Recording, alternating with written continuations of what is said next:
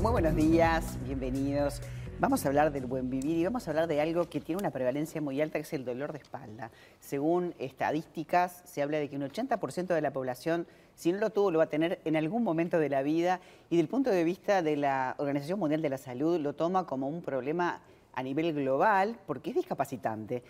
Es discapacitante si no te ocupaste a tiempo. Y hoy, para hablar de este tema, por supuesto, tengo al doctor Julio Tarabini, que es traumatólogo, es eh, amigo de la casa, este, ya ha venido mucho tiempo y esperemos que así sea, que seas como un columnista nuestro, porque este es, un, este es un tema súper este, recurrente. Y no solamente eso, sino que además de sus casi 40 años de experiencia en esta área de la medicina, es autor de este libro que habla justamente del dolor lumbar, del dolor de espalda, con un montón de, de, trabajo de terapéutica y de clínica, de tanta gente que has atendido. Es cierto, es cierto. Este, muchas gracias y un gusto estar de nuevo por acá, María. Y bueno, el libro resume en sus pocas páginas, diríamos, si uno imagina un libro enorme, este, diría más de tres décadas de trabajo, de estudio y de sacar conclusiones a partir del trabajo em, acerca del tratamiento, en este caso particularmente de los sufrimientos de la columna lumbar, que es algo muy frecuente, como lo decías. Y bueno, es un libro que está escrito, digamos, en un lenguaje accesible para todo público, está escrito para todo público, y aquellas, aquellos términos técnicos que no pudimos eludir, bueno, también cuenta con un glosario al final en el cual explicamos qué quiere decir. Es un libro de cabecera para entender qué te pasa y para a tiempo también este, acercarse a un médico, porque cuanto más rápido uno diagnostica, claramente va a ser mejor, ¿no? Claro, claro. Conversábamos recién este, acerca de que en general nos duele algo y preferimos tomar una cosita, ver si pasa. Eso a todos nos pasa, de decir, bueno, seguimos en lo nuestro y mientras...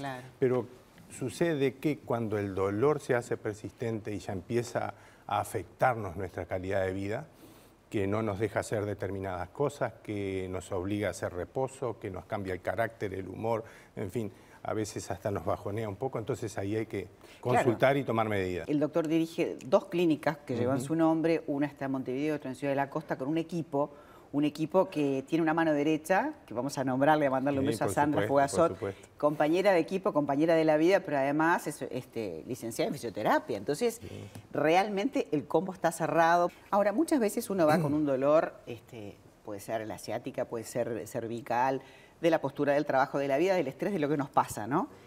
Pero a veces el dolor se manifiesta y no es la causa real. Contanos un poquito de esa causa primaria, este, que es el ojo crítico que ustedes tienen para poder solucionar el problema de verdad, ¿no? La raíz. Este, el dolor tiene un poco la particularidad de aparecer en una zona donde no está la afección.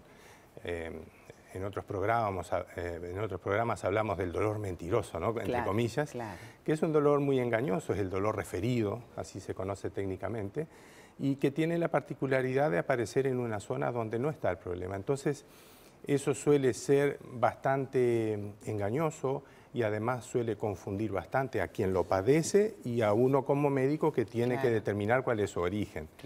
Entonces, este, por eso determinar dónde está la causa de ese problema es fundamental a la hora de, hacer el tratamiento y que tenga, digamos, una cierta chance, la mejor chance posible de ser exitoso. ¿Y eso lo haces con la paraclínica, con estudios?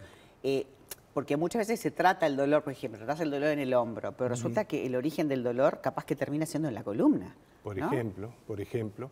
Entonces ahí es fundamental, primero la parte clínica, que es la valoración que uno hace, mediante la entrevista con el paciente, esa consulta, hacer una serie de chequeos mediante pruebas clínicas, en la cual se va, eh, digamos, chequeando cada una de las estructuras que puedan estar involucradas eh, o, en las cuales pueda asentar la lesión que genera el dolor, y ahí clínicamente uno ya tiene una, digamos, una idea bastante precisa de dónde está localizado el problema.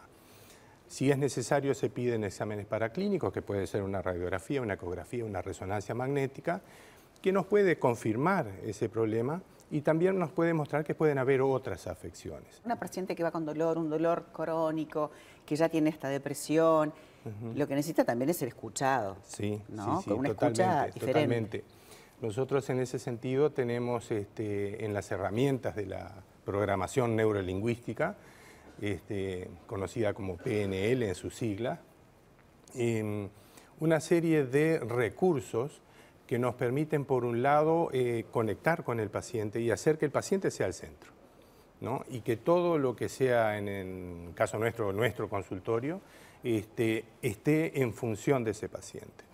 Entonces, por un lado, ese paciente cuando llega es visto como persona, no, no como eh, la lumbalgia, sino la persona que tiene este problema, que viene buscando esta solución, esa persona tiene nombre y apellido y por lo tanto se la, eh, digamos, se la encara de esa manera a los efectos de lograr una conexión que permita que la persona pueda explicar, ¿no? Eh, decir, con total confianza cuál es su problema y uno lograr interpretar lo que está diciendo. Llegar al origen, llegar a, conocer ese dolor eh, para poderlo tratar, diagnosticar y bien tratar. Yo veía ahí unas imágenes que tienen hasta esta, esta cama para descomprimir. Una camilla de descompresión, de descompresión intervertebral que lo que busca realizar es justamente cuando la articulación que está generando problema está sufriendo por compresión, ya son desórdenes mecánicos que pueden asociar un problema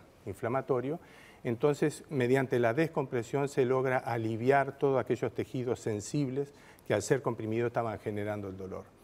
Entonces ahí hay infinidad de patologías, infinidad de, digamos, de formas clínicas que con un simple gesto de descompresión se puede resolver muchas cosas.